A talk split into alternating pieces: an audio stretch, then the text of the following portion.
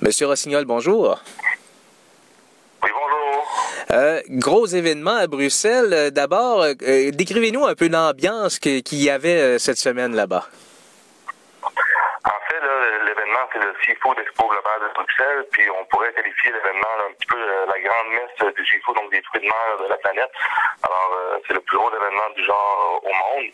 Donc, plus de 1600 exposants, une cinquantaine de mille visiteurs.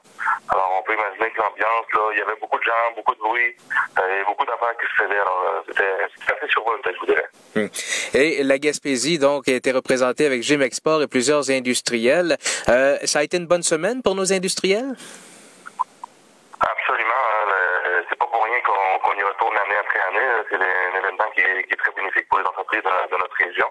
Puis euh, la région de la Gaspésie, évidemment, est représentée par, euh, par, le, par Team Export, qui est son kiosque euh, et est partagé finalement avec plusieurs entreprises. Donc, c'est une façon pour nous d'éliminer les coûts. Hmm. Parlez-nous, qui, qui était avec vous là, au niveau des industriels gaspésiens? il y avait trois entreprises euh, présentes exposées euh, dans le kiosque. Donc, il y avait le, consortium Gaspicured, donc qui est formé de, lièvre, de lièvre de moyen et de poissons salés gaspésien. Il y avait euh, l'entreprise E. Gagnon et Fils de Sainte-Thérèse. Il y avait aussi la crevette nord-atlantique de Rivière-Nord. Hmm. Le marché de la crevette, on le sait, euh, est en pleine expansion. Il y a plusieurs variations, plusieurs facteurs qui ont joué sur le prix de la crevette au cours des dernières années. Euh, selon euh, ce que vous avez pu apprendre cette semaine à ce congrès-là, quel est le, marché de la crevette au moment où on se parle au niveau mondial? En fait, le marché de la crevette est quand même en croissance hein, parce que le, la problématique, finalement, c'est qu'il y a plus de demandes que d'offres. Alors, euh, même avec une augmentation des prix qui est à prévoir et les fluctuations des, des, monnaies, euh, le marché de la crevette est toujours bien, bien, bien fort au niveau, au niveau mondial. Et pour nos entreprises, par exemple, est-ce que les marchés d'exportation, comme avec la, la, faiblesse du dollar canadien versus le dollar américain, est-ce qu'on prévoit exporter davantage de ce côté-là cette année? Euh, oui, évidemment, évidemment, la faiblesse du dollar canadien par rapport au dollar américain, c'est un, un, avantage au niveau des, des exportations, mais pas seulement au niveau des exportations, hein, parce que euh, beaucoup de transactions, même à l'intérieur du pays, euh, en grande société, sont, sont en dollars américains. Alors, ça peut avoir aussi un impact sur les ventes au Canada. On peut transiger avec des entreprises, par exemple, de Toronto, et les transactions se font en dollars américains quand même. Hmm. Par contre, la, la, faiblesse du dollar versus l'euro, euh, c'est-à-dire le renforcement du dollar canadien versus la monnaie européenne, est-ce que c'est un frein ou c'est, malgré tout euh, la demande est forte et on continue d'aller de l'avant? Euh, en fait, oui, la, la, demande demeure forte. Toutefois, évidemment, le, la faiblesse de l'euro par rapport au dollar canadien nous force un petit peu la main. On explorer, trouver de nouveaux marchés euh, européens. Et vous savez, l'Europe, c'est très grand, avec 500 millions d'habitants et quelques dizaines de pays.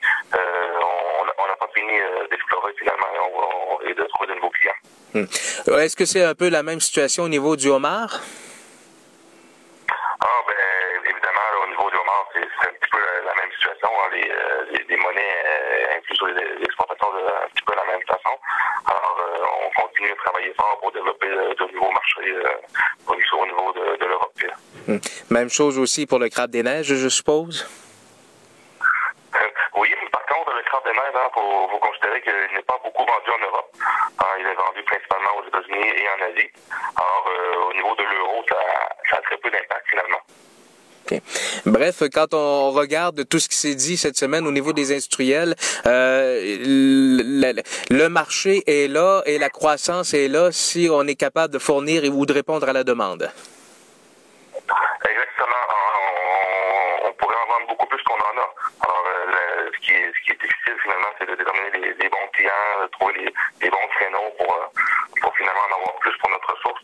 Alors, euh, la demande mondiale est forte au niveau des, des fruits de mer. On ne peut pas répondre à tout. Puis, on, fait notre, on fait notre possible. Hmm. Est-ce que ça veut dire qu'au bout du compte, on a bon espoir d'avoir de meilleurs prix compte tenu du contexte?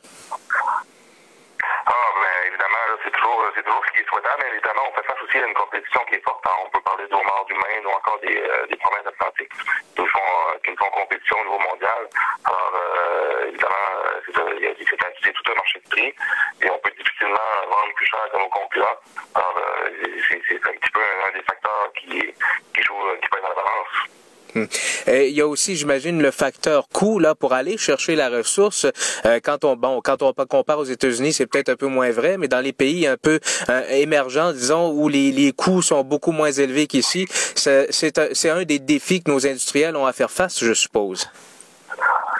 Oui, absolument. Euh, mais dans ces cas-là, le, problème, c'est qu'ils ne, ne, c'est une compétition qui est égale en ce sens que euh, le homard, par exemple, qu'on qu a dans notre région, euh, n'est pas présent dans les eaux asiatiques ou euh, européennes ailleurs.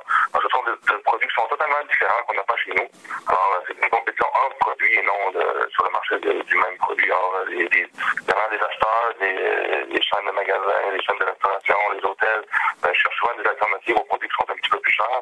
Alors, il y a de nouvelles, de choses qui émergent, c'est quand même assez